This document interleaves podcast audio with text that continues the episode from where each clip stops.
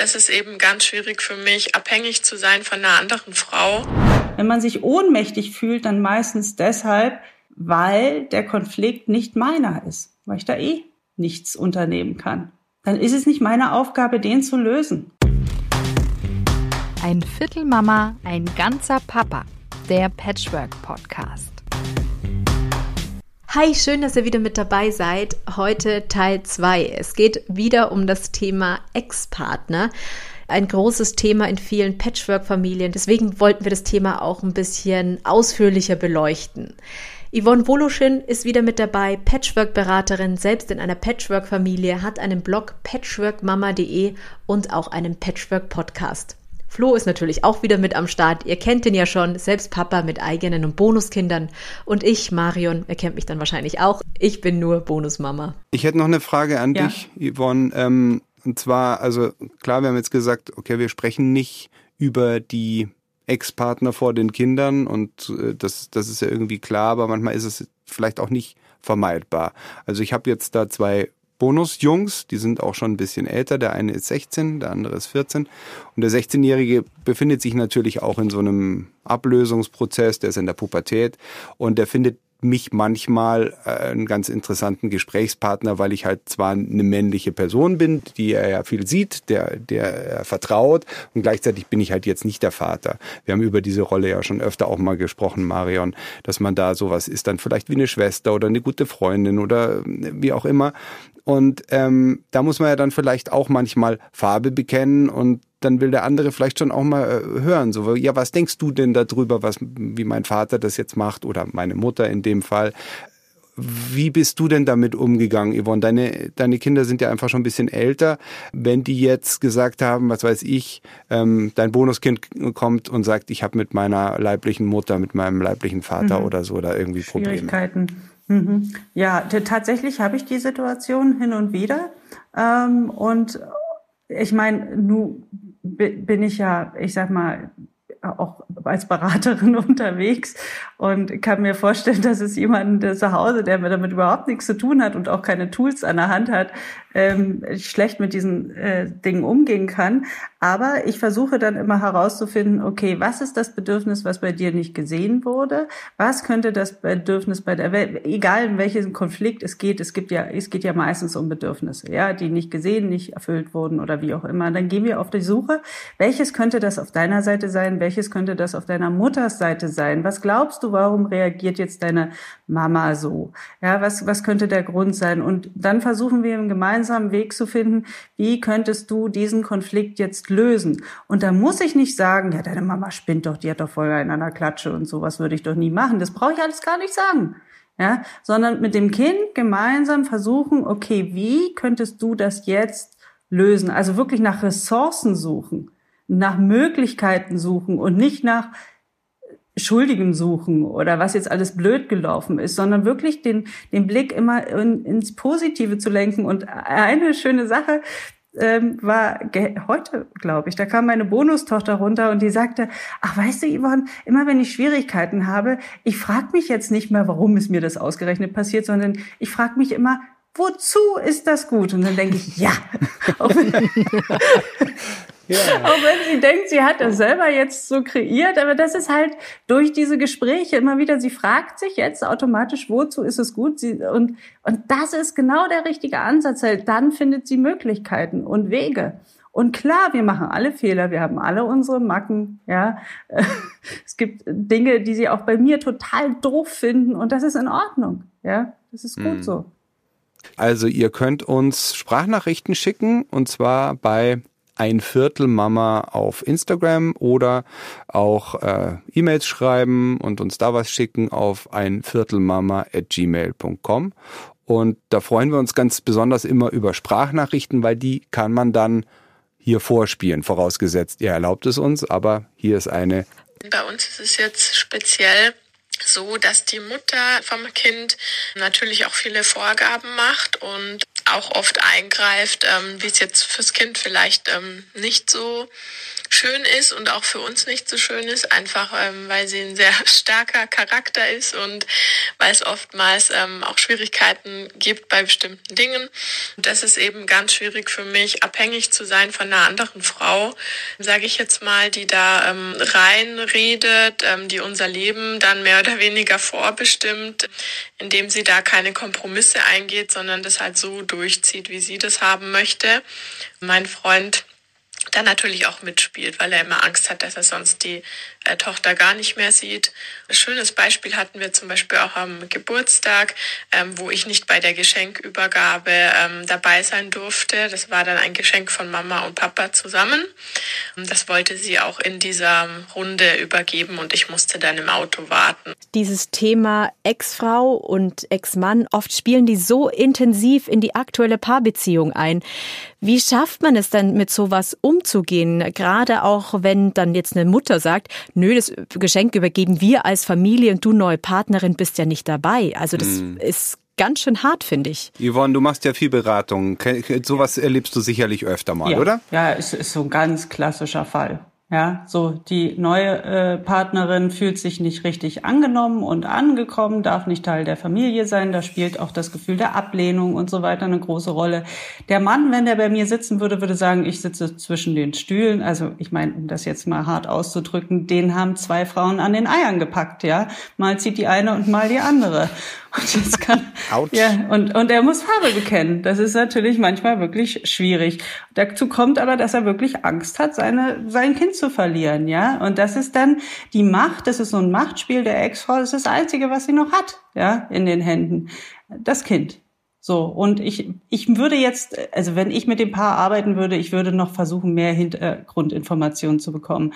Äh, wie lange sind die getrennt? Ähm, anscheinend scheint der Trennungsprozess von Seiten der Ex-Frau noch nie wirklich abgeschlossen zu sein. Ja, so, ähm, dann würde ich auch viel mit, den, mit dem Mann arbeiten. Ja, weil, weil ich sag mal, die neue Partnerin, die sitzt hier so ein bisschen auf verlorenen Posten. Weil letzten Endes braucht sie ihren Partner hier zur Klärung der muss Farbe bekennen. Ähm, weil die Ex-Frau kannst du nicht ändern. Ja, wenn die nicht mit in die Beratung kommt und wenn man dann nicht gucken kann, woran liegt das bei ihr, ja, möglicherweise manchmal liegt es auch einfach daran, ähm, aber so scheint Laura nicht zu sein. Also zumindest habe ich das nicht so herausgehört, auch nicht zwischen den Zeilen. Oftmals ist es so, dass eine neue Partnerin mit in das System kommt und wir sind ja alle mit diesem Kernfamiliengedanken aufgewachsen. Und der größte Fehler ist, wenn man in eine Patchwork-Familie kommt und Kernfamilie spielt. Wenn man anfängt, Kernfamilie zu spielen, dann gibt es da großen Widerstand von Seiten der Kinder. Und häufig ist es so, dass so eine Art Konkurrenzding entsteht. Ja, wer ist die bessere Mutter? Und wenn äh, die leibliche Mutter da so ein bisschen das Gefühl bekommt, hier entsteht ein Konkurrenzding, denn wenn die neue Patchwork-Familie Kernfamilie spielt, dann bedeutet das ja im Umkehrschluss, die Ex-Partner sind raus aus der Nummer. Und wenn die da dieses Gefühl bekommen, wir haben hier zu wenig Mitspracherecht, dann versuchen die so viel Macht und Instrumente an sich zu reißen, wie es nur geht. Also es ist ein ganz komplexes Zusammenspiel aus, aus vielen Komponenten. Ja, also hier gibt es wirklich an vielen Punkten, wo ich als Beraterin ansetzen würde. Ich habe das miterlebt. Also die Ankunft der neuen Partnerin bei der leiblichen Mutter große Ängste auslöst. Das ja. habe ich überhaupt nicht so erstmal überhaupt gar nicht verstanden, weil ich mir dachte, hey, du musst doch wissen, du bist für immer die Mutter und mhm. die, deine Kinder werden dich für immer lieben und da, da gibt es keinen Ersatz. Mhm. Äh, aber da irgendwie die Angst, so wenn die Kinder weg sind, sind die in einer anderen Welt, da habe ich dann auch, kann ich auch gar nicht sehen, was passiert und da wird mir meine Mutterrolle streitig gemacht. Das scheint wahnsinnig beängstigend zu sein. Ja. Und äh, auf der anderen Seite ist es lustig, weil ich äh, manchmal ähm, wird mir dann vielleicht vorgeworfen, ich wäre zu empathisch oder, oder zu rücksichtsvoll gegenüber der, der Ex-Partnerin, ne? Und dann, dann sitzt er halt natürlich auch ein bisschen in den Stühlen. Ähm, ich kann mich erinnern, wir haben ja mit Katharina Siegmann gesprochen. Die hat auch gesagt, naja, man, man muss natürlich versuchen, irgendwie diese, wie du jetzt auch gesagt hast, Yvonne, ne, eigentlich zu versuchen, die neue Beziehung zu stärken. Je besser sich die beiden mhm. neuen Partner verstehen, desto weniger kann dann von der Seite irgendwie reingeschossen werden und mhm. desto besser kann man vielleicht dann auch die Kinder schützen, weil wenn dann zwei schon mal an einem Strang ziehen, äh, dann haben die Kinder dann wieder weniger Loyalitätskonflikt und fühlen sich vielleicht dann sicherer und aufgehobener und nicht so. Es ist ja klar, also die Situation, die wir jetzt von Laura gehört haben, die muss ja für das Kind äh, total schwierig sein. Das muss die ja mit, das ja, muss das Kind ja, ja mitbekommen. Ne?